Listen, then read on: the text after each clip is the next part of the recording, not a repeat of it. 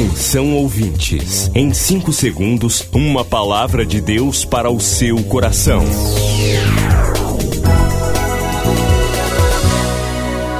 No ar, o Ministério Amigos da Oração e o seu devocional Meu Dia com Deus. Gente, a paz do Senhor, sou o pastor Rui Raiol. Nesta semana quero deixar com você ainda mensagens edificantes que temos pregado no culto especial. Ouça e compartilhe com alguém. Escritório funcionando, você fala com a gente, 32 46 04 34 e o WhatsApp 98094 5525. Seis da tarde, segunda a sexta, nós temos oração. Onde você estiver, una-se um exército de intercessores, está orando no Brasil. Você está orando? Dê um alô pra gente. Quer mandar uma mensagem pro pastor Rui? Quer perguntar alguma coisa? Quer compartilhar alguma coisa? Vou lhe responder. O WhatsApp é 980945525. Vamos ouvir e compartilhar esta poderosa mensagem de Deus.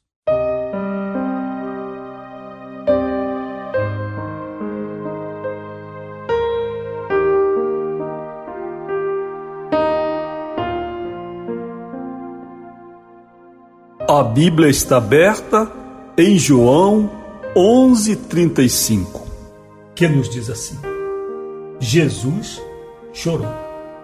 Meus queridos irmãos, este versículo que é considerado o segundo menor versículo das Escrituras e no Novo Testamento o menor, contém em poucas letras muita profundidade.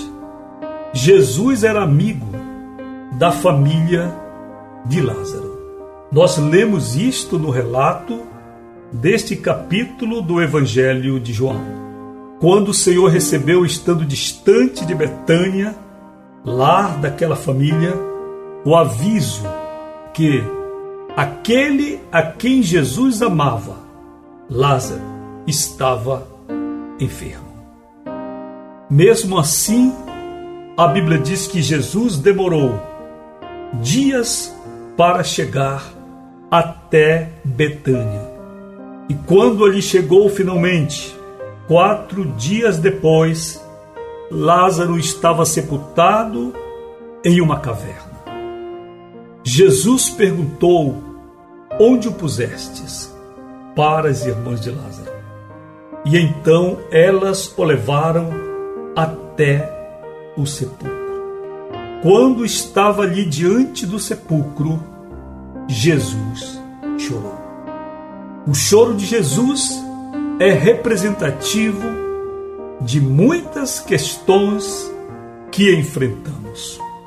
O que temos, em primeiro lugar, diante da constatação da morte do ser humano, é a falência parcial do plano de Deus Pois, segundo entendemos no relato da criação, Deus formou o homem para que vivesse.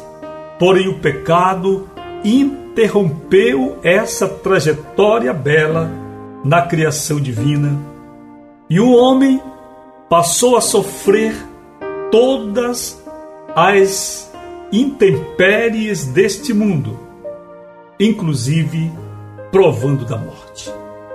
Diante do túmulo de Lázaro, Jesus olhava para um homem que representava a queda de Adão, representava a afronta do diabo contra Deus, pois ali estava o Salvador, que viera para que todos que nele crescem tivessem a vida eterna.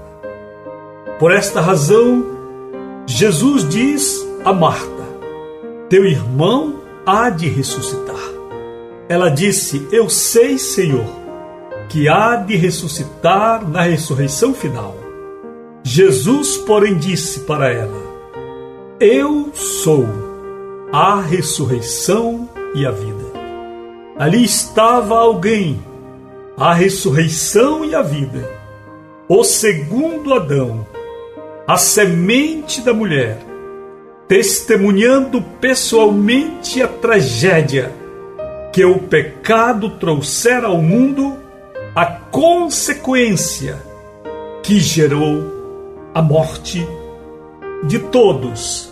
Todavia, Jesus, aquele que veio para vencer e venceu a morte e o inferno, consumou profeticamente, cabalmente todo o plano de redenção para a humanidade. A morte, todavia, permanece como o último inimigo a ser vencido.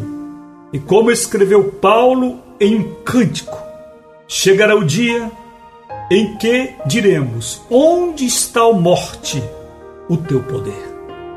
Nós ficamos entristecidos porque o comportamento de Jesus há de ser copiado, seguido por todos nós que dizemos ser cristãos. Para mim, o choro de Jesus é não apenas este elemento teológico, mas principalmente é um elemento humanitário. Jesus é aquele que recebeu Nicodemos, um fariseu, importante membro do sinédrio, de noite. Eu fico pensando que muitas vezes chego em casa cansado, sem condições de receber ninguém. Mas Jesus, depois de um dia inteiro de pregação e de milagres, recebeu um homem.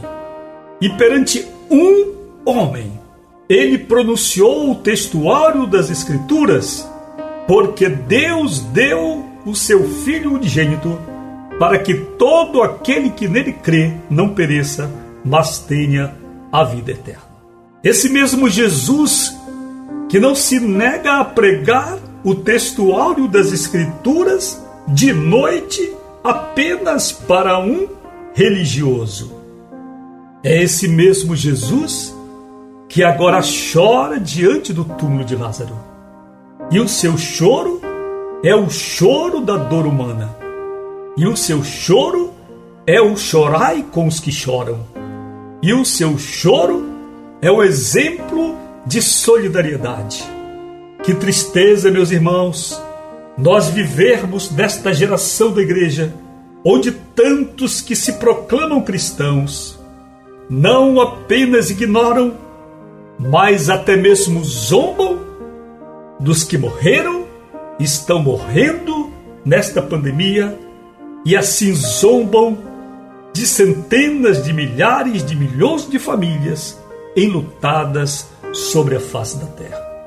Mas o Jesus a quem eu sigo e acredito que você segue é esse Jesus que condói-se diante do infortúnio humano. Eu quero dizer para ti que estás sofrendo que Jesus sente a tua dor que Jesus não planejou a desgraça, que Jesus não planejou a ruína, que Deus não planejou a crise, que Deus não planejou a enfermidade.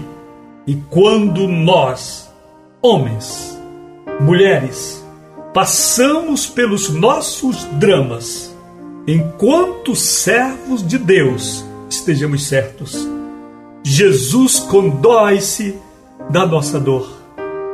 Jesus é aquele que diz: Vinde a mim, todos vós que estáis cansados e sobrecarregados, e eu vos aliviarei. Tomai sobre vós o meu jugo e aprendei de mim, que sou manso e humilde de coração, e encontrareis descanso para as vossas almas, porque o meu jugo é suave e o meu fardo é leve.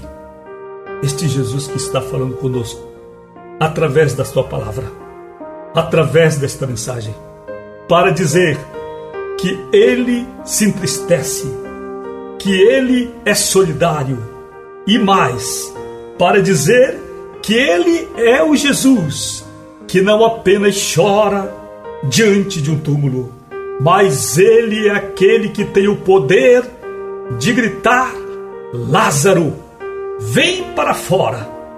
Aleluia. Milhares de vidas edificadas. Salvação, cura. A mensagem transformadora do Evangelho. O que você pode fazer por isto? Envie hoje uma oferta de amor para Amigos da Oração Ministério Evangelístico. Bradesco, agência 1396, dígito 0. Conta corrente 81225, dígito 0. Caixa Econômica, agência 1314. Conta corrente 2769, dígito 8. Operação 003. Você acabou de ouvir Meu Dia com Deus, uma produção do Ministério Amigos da Oração.